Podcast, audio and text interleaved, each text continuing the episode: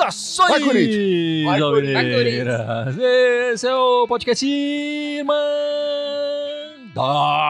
Corintiana, número 32302. Eu sou o Guilherme, eu tô aqui com a Ana, com o Gibson e com o Dudu. Todo mundo nervoso, já imaginando essa terça-feira, né, Dudu? Nervoso não, né? A gente tá um pouco, talvez, ansioso pro jogo, né? Nervoso, o jogo pode ser que deixe a gente nervoso ou não, né? De repente, faz 3, 4 a 0 de novo, quem sabe, né? Check the mic and make sure it sound right, boys. É, a gente vai falar nesse podcast do brasileiro, claro, da Copa do Brasil também, que teve jogo essa semana, né? tivemos um tropeção lá. É, falar um pouco menos, né, Ana? Só um pouquinho, só para registrar e tal. E vamos falar do jogo principal da semana e, claro, começar falando dessa Libertadores, né? E eu já vou puxar uma frase que o, o Vitão da Massa usou justamente na Copa do Brasil, né? Que a gente é, escorregou feio e ele falou: entramos com a barriga cheia e eles entraram com, as- com a faca nos dentes. E é um pouco isso que a gente tem que fazer, né, Ana? A gente tem que entrar com a faca nos dentes para conseguir um resultado bom na Neoquímica Arena nessa terça-feira, nove e meia da noite, né? Sim, a gente tem que entrar com a faca nos dentes, mas também tem que entrar com a cabeça no lugar. Não adianta também só ir com tudo, porque é, tem que ter calma, é um jogo de paciência, é um jogo de, de 180 minutos, né? Então, logicamente, a gente tem que. Eu acho que a gente tem que vencer aqui, até para mostrar nossas forças, porque eles já estavam começando a falar que vai ser goleada, porque a gente tinha perdido o Atlético Goianiense, eles meteram 4 no primeiro tempo. Mas a gente tem que ter a cabeça no lugar como a gente teve contra o Boca. Né? Que a gente fez um jogo lá na Bonamboneira irrepreensível. Então é isso que nós temos que fazer. Só atacar um pouco mais, né? Mas, mas é com a cabeça do mesmo jeito. Faca no dente, mas cabeça no lugar. Pô, tem, essa terça-feira agora tem que ir pra cima, não tem essa não. Estamos jogando em casa, tem que fazer resultado aqui. É importante, vai ser bem importante conseguir uma vitória aqui. Mesmo que seja magrinha, 1x0, 2x1. Sim, claro. Vitória é importante, né? 1x0 é goleada. O, o jogo tem 180 minutos, mas, como ela falou, é, é jogar com seriedade, né? Jogar com vontade. Né? Jogar propondo o jogo. Mas também não adianta que nem, que nem empurrar louco em cima dos caras, porque o time dos caras é bom, a gente sabe disso. Né? Não estão de bobeira, não estão de bobeira ali, não estão sem querer ali, né? Então, mas se jogar sério, tu não tem dúvida que dá pra ganhar esse jogo, não. O jogo de terça-feira vai ser muito importante. Muita gente já não acreditava que nós fôssemos passar do Boca. E pra falar um pouquinho mais do que a Ana e o Gibson comentaram, eu acho que vai, o Vitor Pereira vai usar muito a estratégia. Agora ele já conhece o elenco, né? Ele tá sabendo como utilizar as peças. Falta um pouquinho de entrosamento, né? Desses reforços que chegaram, normal. Mas aí ele já mostrou estratégia. Até usando o nosso fator arena, nós estamos sendo muito bom dentro de casa. A Fiel tá fazendo uma baita festa. E isso tá sendo uma força tremenda pro time. Vai ser super importante contar com todo o apoio da Fiel. Vai ter mais de 40 mil pessoas, 42 mil pessoas. E mostrar que a gente pode, né? Ganhar deles e jogar bem, que é o que a gente tem feito ultimamente. Derrapamos um pouquinho na Copa do Brasil, mas na média o Corinthians tem feito bons jogos. Nos últimos jogos, o Corinthians te- tem demonstrado conseguir fazer grandes partidas quando é necessário. Quer dizer, no momento de decisão, o Corinthians chega e faz grandes partidas. É, nessa partida da Copa do Brasil, a gente vai falar mais da Copa do Brasil, mas enfim, não conseguimos, mas não era decisivo, não era, ali não era matar ou morrer, né? Ainda tem outra partida, e, mas na Libertadores a gente passou bem pelo. Passou bem, assim. Jogamos, tivemos boas partidas, foram jogos equilibrados, mas tivemos boas partidas contra o Boca. E na fase de grupos também, depois de uma derrapadinha ali e tal, também encontramos o caminho. Tenho confiança de que a gente vai fazer uma grande partida. E Ana, a gente tá vendo alguns jogadores aí crescer de produção, outros darem uma derrapada, seja por contusão, por estar muito tempo fora. Tem cara novo chegando aí, né? O Fausto Vera chegando, é, mostrando um serviço ali na- nessa última partida do Corinthians. Os os nossos zagueiros também, o Bruno Mendes e o Balbuena, acabaram de chegar também já mostrando serviço. Como é que você imagina a escalação para esse jogo de terça-feira? Vamos lá. Ah, é difícil, mas a minha escalação seria Não, tirando as obviedades, Cássio, Fagner, Ah, é Cássio, óbvio, Cássio, né? Fagner. Sim. Gil e, e Valbuena, Fábio Santos, Michael Duqueiroz e Juliano, Roger Guedes, o Yuri Alberto e Mosquito. O Mosquito deu uma crescida boa, né? Ele, enfim, conseguiu, fez o gol, foi importante na, na vitória desse, desse sábado. Desde que ele voltou de contusão, tá jogando bem. E a sua escalação, Dudu, é muito diferente, não? Não, não é muito diferente da, da Ana, não. Acho que talvez o que todo mundo que queria é que nosso ataque fosse Roger Guedes pela esquerda, Yuri Alberto centrado e o William pela direita, mas acho que isso não vai acontecer. Eu ainda acredito que vai, vai ser o William pela esquerda, o Yuri Alberto, e eu acho que vai começar com o Mosquito, né? Vai ficar entre Mosquito e Adson, mas acho que o Mosquito começa o jogo. O restante acompanho a Ana em tudo aí. Não, fora as umidades, eu, eu iria com, com, com o Bruno Mendes no lugar do Gil. Eu, a, a zaga gringa eu achei que foi, foi, foi muito bem. Já Gostei, ganhou achei mais- Balbuena e, e Bruno Mendes, já ganharam. Exatamente, é. Pra mim, eu iria com. Eu, eu, ado- eu gosto muito do Gil, é um cara muito seguro, mas eu acho que o, o, o Bruno Mendes é um cara mais rápido, ter- às vezes tem uma saída de bola melhor. Sei lá, eu apostaria mais nele. Né? Um jogo desse vai ser muito pegado, né? É, não que com o Gil a gente vai estar mal, enfim, mas eu- se eu pudesse escolher, iria com o Bruno Mendes. Mas de resto, acho que eu acompanharia a relatora. Apesar que eu ainda, se fosse eu mesmo, eu jogaria no 4-4-2, mas eu falo dessa escalação porque eu É, sei que ele não vai sim. jogar. Então a escalação. É. A gente falar que agora o Corinthians vai jogar no 4 vai ser estranho, então Exato, realmente... Mas então, então eu se não vou fosse falar, qua- vou falar. Mas se fosse escalação. 4-4-2, você faria como então, Ana? Fala pra Se gente. fosse 4-4-2, eu faria é, a mesma 4, né? Então eu faria do Queiroz, Maicon, Juliano, William, Roger Guedes e Yuri. Aí entra Sem o o mosquitão? e sai o Mosquito. É, sem o Mosquito no início. O William armando mais. Interessante, interessante. Olha, eu não tiraria o William, não. Eu sei que tem muita gente pegando no pé dele e tudo mais, mas eu manteria o William na esquerda, é, Roger Guedes no, no- no- na centroavância e o Mosquitão. Acho que o Mosquito tá merecendo aí uma chance de titular. é, na direita, na direita que tá relegado, ninguém quer ficar lá na direita, né? Nenhum, nenhum nomes grande quer ficar e o Mosquito tá fazendo a festa lá, tá jogando bem, então deixa o Melhor Mosquitão pra ele, né? Vai, vai ser Melhor pra ele. Menos competição ali e tal. É, acho curioso que nenhum de nós aqui escalou, enfim. Acho que o resto do meu time também é bem, é parecido com o da Ana. Mas nenhum de nós escalou o Cantígio, né? Que vinha jogando. E nenhum de nós colocou o Adson, né, Gibson? Então, mas o, o Watson, pra mim, ainda é um, é um cara de, pra, botar uma corrida no, no- no segundo tempo. Né, na- na- no último quarto do jogo ali. Né, nos últimos 20 minutos. Eu não começaria com o Watson, não. Agora, o Cantígio vinha fazendo partidas excelentes. Então, de repente, ele pode ser uma opção também ali. E o recém-chegado Faustão da, de Itaquera, Dudu, não merecia já uma chance? Um jogo e meio ali que ele fez e tal? Não, é, merece, né? Pelo jogo que ele fez ontem, foi muito, muito bem. Aliás, se ele jogar assim, acho que ele nem vai ficar muito tempo no Corinthians, né? O que surpreendeu é que ele finalizou bastante. Acho que foram cinco finalizações ontem dele. Mas é uma opção pro, pro segundo tempo, né, também. Ele tem sempre utilizado as substituições, então, assim, a gente sabe que vai começar com 11, mas não são aqueles 11 que vão terminar. Ele tem feito essa variação. É, mesmo que comece com o Roger Guedes, provavelmente o Yuri Alberto vai entrar também. Vai depender muito do jogo, do que acontecer. Mas e o Rony, Ana? O Rony, pra mim, tem sido uma surpresa recentemente nos jogos do Corinthians. Tá tem depois daquela expulsão idiota e da bronca que ele levou, pública ali na frente de todo mundo, é, tá jogando bem o garoto. Talvez, é, talvez não. É o melhor momento dele com a camisa do Corinthians. ah, esse momento atual, né? Sem dúvida, pra mim, mas eu acho que ainda não dá pra ele ser titular. Eu acho que ele, se a gente tiver ganhando, por exemplo, uns 2 a 0 assim, tipo, dá pra ele entrar e fechar. Agora, posso responder o que você perguntou antes?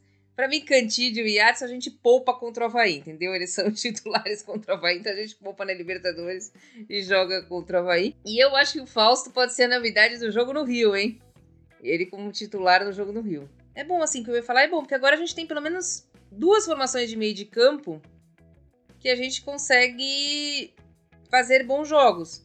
Com a chegada do Fausto e a melhora do Rony, e a melhora do Cantídio, que já é anterior à do Rony, a gente consegue fazer formações de meio de campo que a gente, que a gente consiga manter o nível, tanto no brasileiro quanto nas Copas. Bom, meus amigos, vamos falar do Brasileirão, então. Né? Fizemos ontem o jogo contra o, o Botafogo, ganhamos de 1 a 0 o gol do Mosquito. É, no brasileiro mantivemos o segundo lugar, né, a quatro pontos do, do- do- da liderança do 100 Mundial.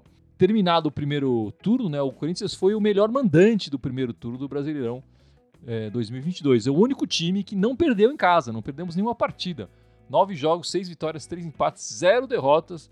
77,8% de aproveitamento. A nossa casa virando caldeirão, né, Gibson? Caiu em Itaquera, É, e, já e era. lembrar, de, e lembrar de um dado importante, né? Todos os times que estão ali na frente da tabela jogam com a gente em ca... na nossa casa, segundo, Boa. no segundo turno agora. No segundo turno, né? Né? Então, na teoria, a gente consegue um aproveitamento melhor do que o primeiro turno. Verdade, verdade. E o próximo jogo do Corinthians no Brasileirão é no sábado, 7 da noite, contra o Havaí, na ressacada. Esse jogo tá no meio ali da, da Libertadores, meio quase num limbo, né? A gente olha pra ele já pensando com a cabeça no outro, né, Dudu?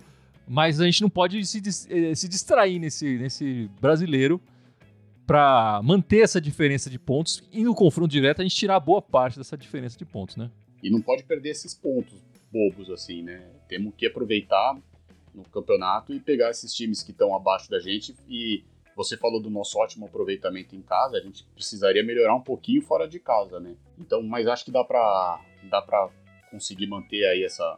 Ou quem sabe diminuir a diferença, mas na pior das hipóteses manter, ficar com o segundo lugar garantido.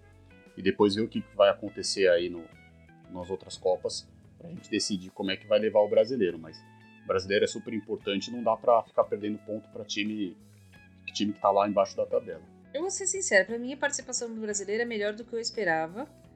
É, pensando de que a gente tá nas três Copas, tá? Nas duas Copas e no brasileiro.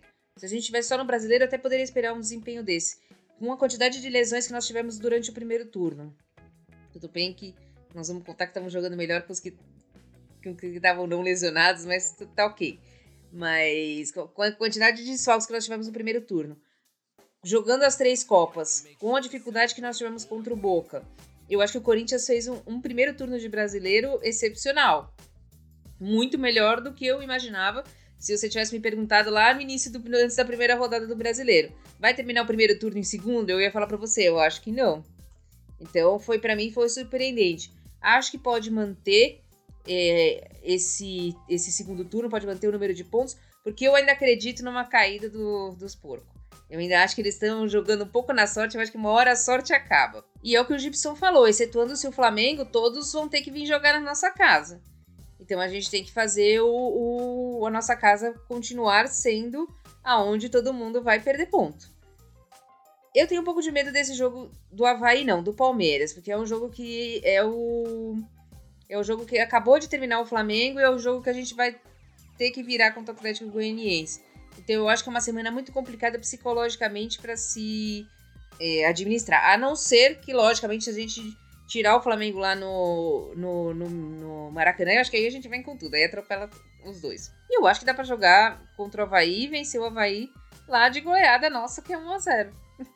Tá valendo, tá lindo, tá lindo já. E nessa rodada contra o Havaí a gente vai jogar primeiro, né? O Sem Mundial vai jogar depois. Então é importante o Corinthians ganhar e jogar a pressão, claro, no nosso adversário ali, né? Então, é o que você falou, esse- jogo tá no, tá no limbo ali. Das três competições, né? é, é, como a Ana falando, no começo do ano a jamais imaginou que a gente já tá agora na vice-liderança do brasileiro e classificado aí pras quartas, tá, aliás, nas quartas da Libertadores e nas quartas do- na Copa do Brasil. Mas, é, eu acho que atu- atualmente, eu acho que a Copa do Brasil é- o, o time privilegia pela questão financeira, porque essa grana vai ser muito bem-vinda. A Libertadores, por razões Claro. óbvias. Então eu acho que nesse atual momento, o brasileiro tá na terceira, terceiro degrau da importância ali. Não que, ela, que, que eles estejam relegando o brasileiro, mas a gente vai jogar com o time, com o time B, com certeza, nesse jogo contra o Havaí, né? É, em vez de jogar com, com o time principal. Mas não pode deixar o 100 Mundial disparar na liderança. Então, assim, tem que jogar com o melhor disponível co- contra o Havaí pra poder fazer o resultado e, como diz, botar a pressão pra cima do 100 Mundial. Se a gente, vamos supor hipotético, vai, se tudo der muito certo e a gente ganhar do Havaí e os caras perderem o jogo deles, né? Cara, a diferença vai pra um ponto e a gente joga depois em casa com eles. Aí o jogo da outra semana lá fica mais. Ganha uma importância ainda, absurda, exatamente. Ganha uma importância absurda. Esse fim de semana pode determinar essa circunstância do outro fim de semana. Então eu acho importantíssimo tentar vencer, como, nem seja de 6 a 0 Não interessa. né? Nem seja com um gol do Luan. Isso é improvável, porque ele nem número tem mais, né? Isso é impossível. Só se tiver um zagueiro Luan Havaí que fizer um gol contra, aí É. pode ser. Porra. Olha só uma coisa do- sobre o jogo do Havaí que eu queria falar, que é o seguinte. Até uns meses atrás, né, um mês e meio atrás, né? A gente, quando ia jogar com o time B, jogava com o time B geralmente bem des- desfalcado. Né? Mas muita gente voltou das recuperações e chegou o pessoal novo. Chegou Sim. o Fausto, chegou o Yuri. O Bueno, o Bruno O Mendes. é. Albuena, assim, então. Então, a gente agora dá pra ir com um time B bem mais qualificado. Então, assim, é um time, é um time B+, né? Não é um B-, né? Enfim, e nessa semana a gente teve também o jogo da Copa do Brasil, né? A gente, é, voltando a citar o Vitão da Massa, entramos de barriga cheia e eles com a faca nos dentes, a gente perdeu. E 2 a 0 aliás, o Corinthians está se tornando o, time que leva golaços, né? De novo, o cara acertou um, um- um chute lá, que pelo amor de Deus.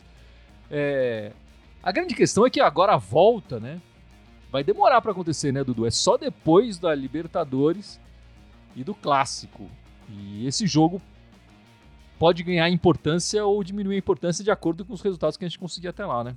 É, a grande questão da gente ter perdido, né, do jeito que perdeu, não ter jogado, é que pode impactar numa possível desclassificação aí na Libertadores. Acho que aí o time vai entrar muito mais pressionado, né, vai, vai, ter- vai se sentir muito mais obrigado. Não precisava disso.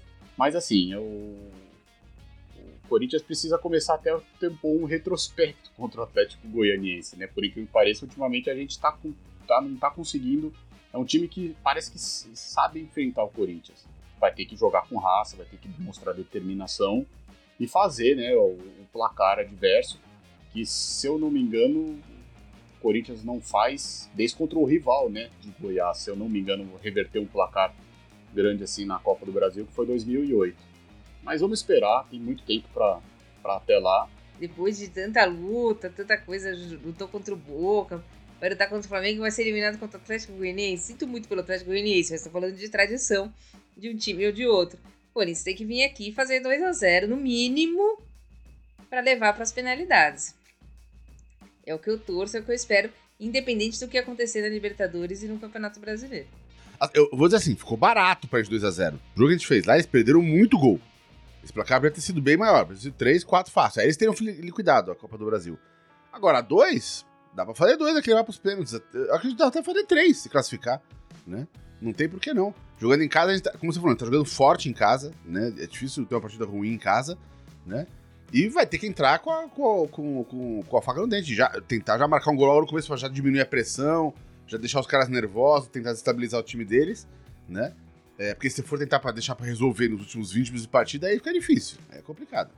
Mas vamos lá, o Cassião atingindo números expressivos cada vez mais, né, Gibson? É, né, Teve festa pra ele no sábado, enfim, já é o terceiro maior é, jogador com mais jogos na história do Corinthians. Agora são 604 jogos.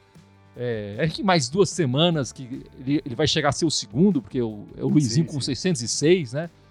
Se tudo funcionar certo, no próximo jogo da Libertadores lá no, no Maracanã, ele já deve atingir essa marca de ser o segundo jogador com mais jogos e tal. E lançaram aquela cam- bela camisa, né? É, em homenagem a ele, com os dragões lá nos números e tal. Enfim, muitas homenagens e todas elas muito justas, né, meu amigo? Não, nem dúvida, pô.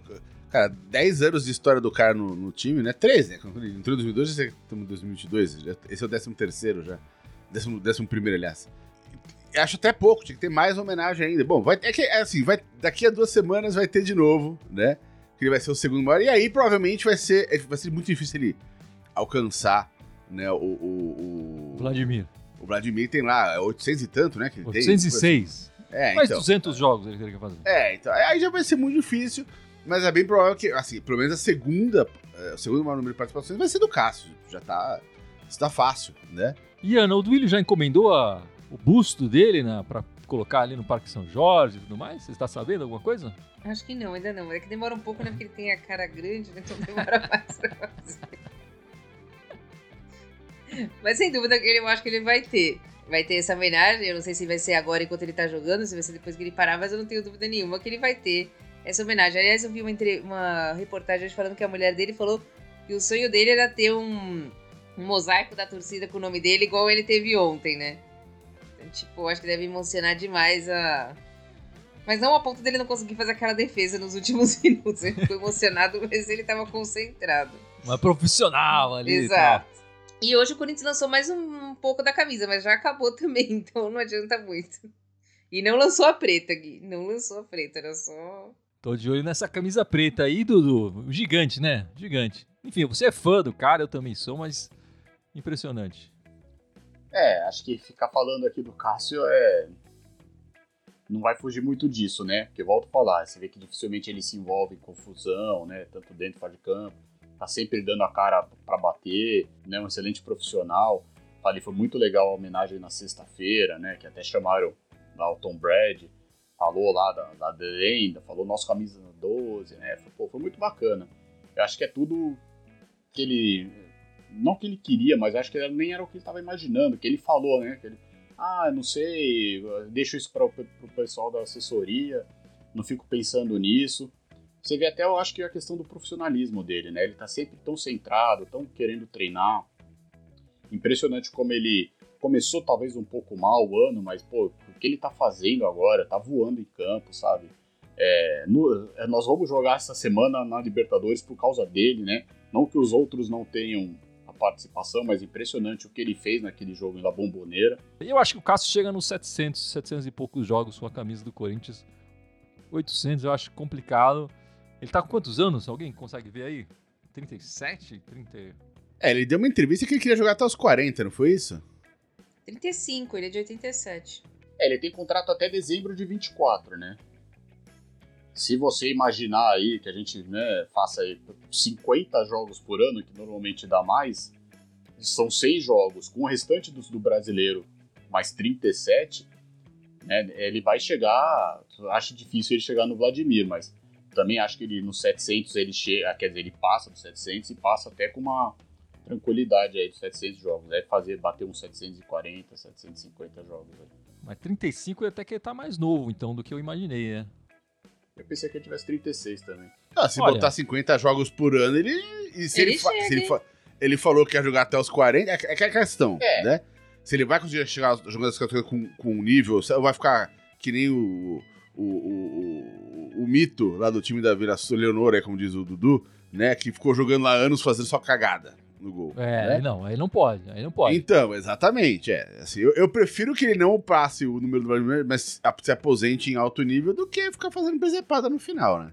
E Ana, o Faustão de Itaquera chegou e jogou logo em seguida, né? O Fausto é o 16º jogador contratado na gestão do Ilho, né? Vamos lembrar aqui o Juliano, o Renato Augusto, o Roger Guedes, Carlos Miguel, o João Pedro, William, Paulinho, Bruno Melo, Bambu, Ivan, Júnior Moraes, Maicon, Rafael Ramos, Yuri Alberto Balbuena e o Faustão de Itaquera. Tem umas bolas fora ali, mas a maior parte é bola dentro, né, Ana? Eu acho que a maior parte é bola dentro, mas. Mas eu fico pensando, que eu pensei que eu até coloquei pra vocês essa semana, é se a quantidade de medalhões que a gente contratou, se a gente tivesse contratado a metade, a gente economizaria muito dinheiro. E eu acho que em campo não estaria fazendo tanta diferença assim.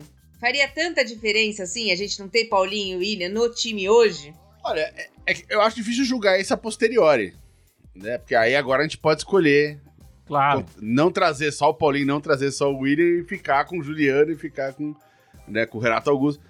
Tal- talvez na época é, é, o Paulinho tenha, seja- tenha sido menos, menos questionado do que, do que o, qualquer outro lá. Mas... Então eu acho que a gente nem chegou. O Paulinho, tô falando especificamente do Paulinho. O Paulinho a gente nem chegou a ver ele, tipo, ele devidamente em forma, jogando, integrado ao- ao- assim, no ritmo certo de treinamento, jogando a Vera. Acho que a gente nem chegou a ver isso. Então eu acho difícil julgar. O William, por sua vez, fez partidas muito boas e tem feito algumas partidas fracas ultimamente. Então é difícil, assim, mas eu acho que na época valeu a pena trazer ele, sim. Se nós estivéssemos bem, com um time mais consistente ano passado, né, eles não viriam. Não viria tudo isso aí mesmo, independente da questão financeira. É complicado e a gente não estava num momento bom. A gente vinha de uns anos, né, complicados de reforços que poderiam ser baratos entre aspas, né, mas que também não estavam dando certo, né? Era Casares, Otero, enfim.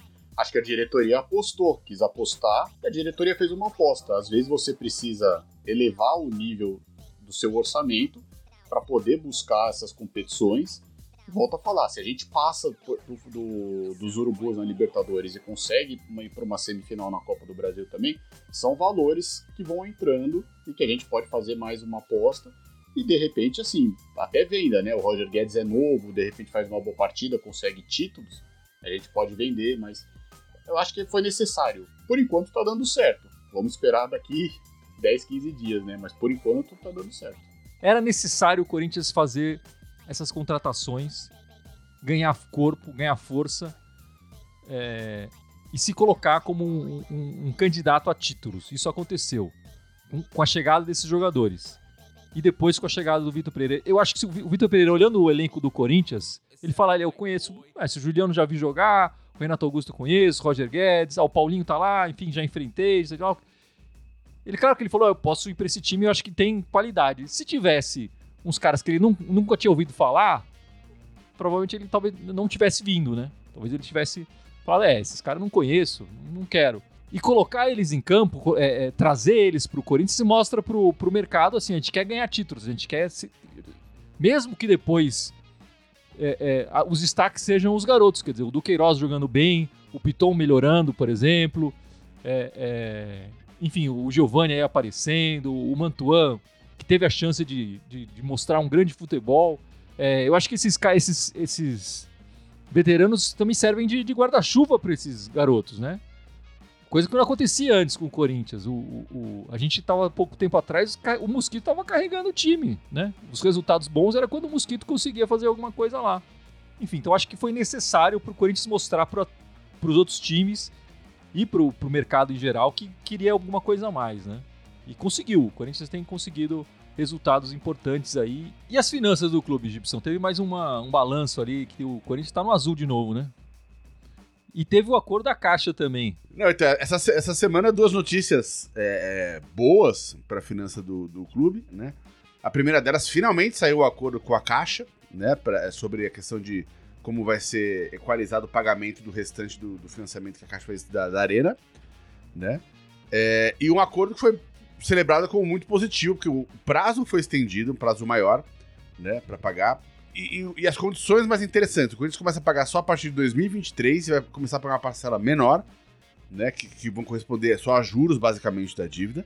E a partir de 2025 começa a pagar o principal da dívida também, né? E se não me engano, vai até 2040 esse parcelamento, né? E, e soma isso com a segunda notícia que no, no primeiro, no primeiro semestre o clube fechou de novo com as contas no azul, né?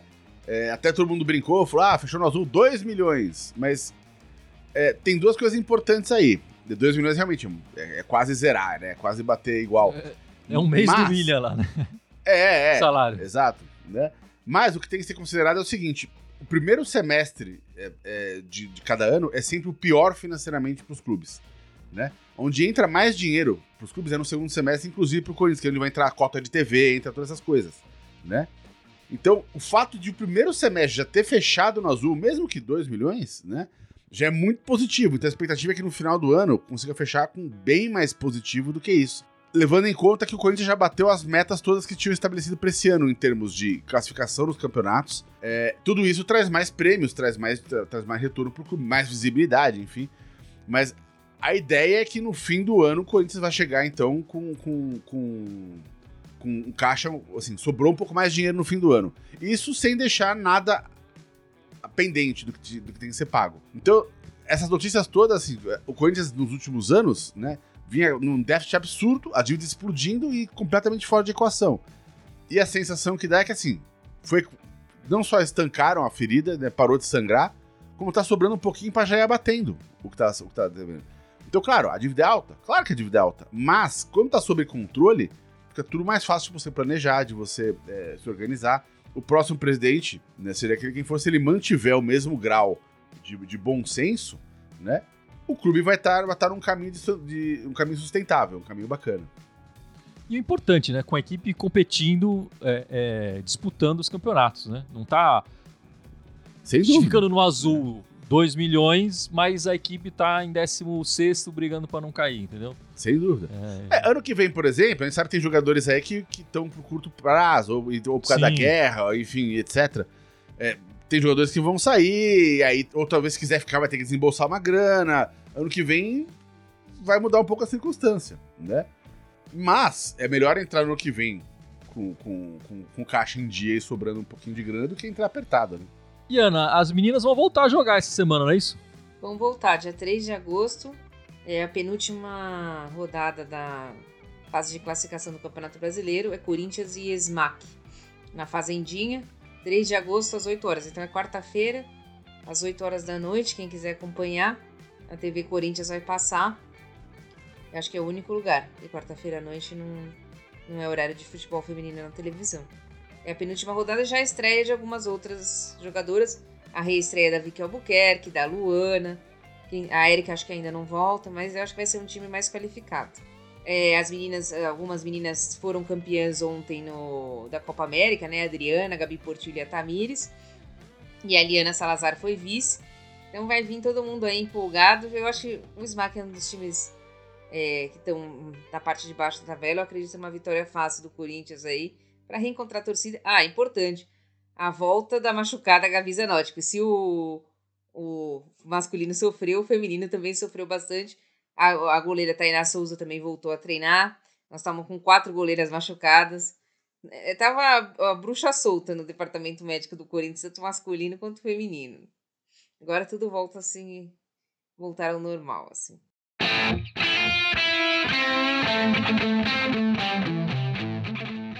Mas eu acho que é isso, meus amigos. Vamos encerrando este podcast 302, essa live. Mas não sem antes a tradicional lembrança do Gibson nas nossas redes. Por favor, meu amigo. Aí, vambora. Estamos ao vivo aqui hoje só no, no Facebook e no YouTube, mas temos também o Twitter, Instagram, SoundCloud, iTunes, Deezer, Spotify, Telegram e TikTok. Todos eles Irmandade Corintiana com TH, só no Twitter que é Irmandade Timão. E Dudu, a Irmandade, qual é a programação da Irmandade essa semana? Nós vamos estar numa live pós-jogo, terça-feira, né? O Corinthians joga terça-feira, 9h30. Depois, sabadão, nós vamos também entrar umas 9 e pouco da noite, que a gente joga às 7 horas contra o Havaí. E o tradicional podcast, domingo às 7, essa semana aí. Então, mês de agosto, três dias da Irmandade começando aí, pra vocês não enjoarem da gente. Muito obrigado pela participação. Espero vocês todos nas lives durante essa semana toda. E sempre com o Coringão ganhando, né? Muito obrigado e vai Corinthians! Vai, Vai, Corinthians!